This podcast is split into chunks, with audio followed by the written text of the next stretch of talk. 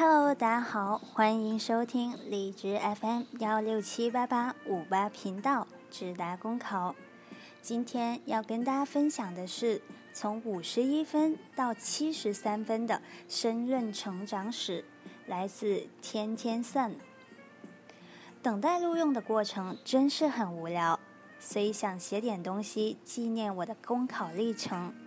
申论一直是我的弱项，每次都不及格。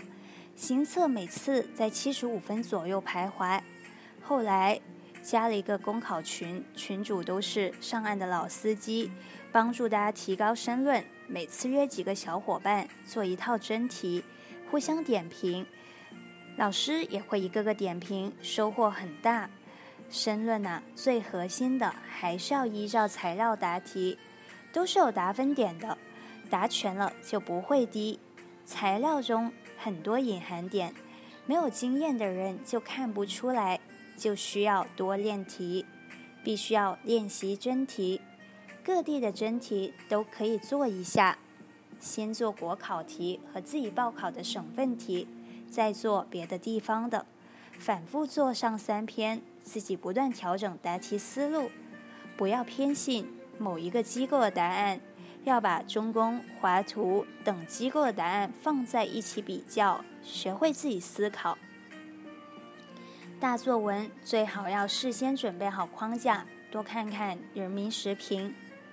申论备考要求：一、做足够多的真题，国考题、省考题，你没有报考的省考的题，只做真题，做三遍，结合各个。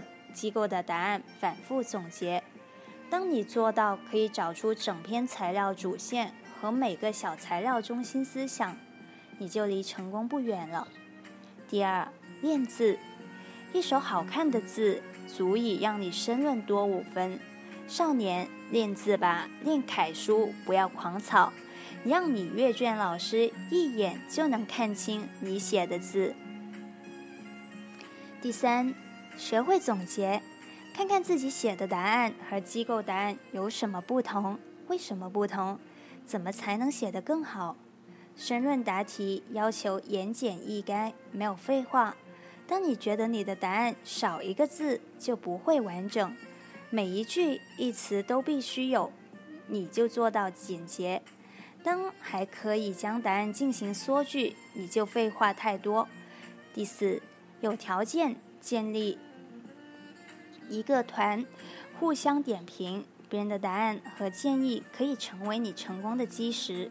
第五，背诵范文，一定要有自己的大作文框架，从人民日报中找出条理性强、文辞优美的文章，作为你的范文，至少要分五篇不同的。好啦，今晚的分享就到此结束了，晚安。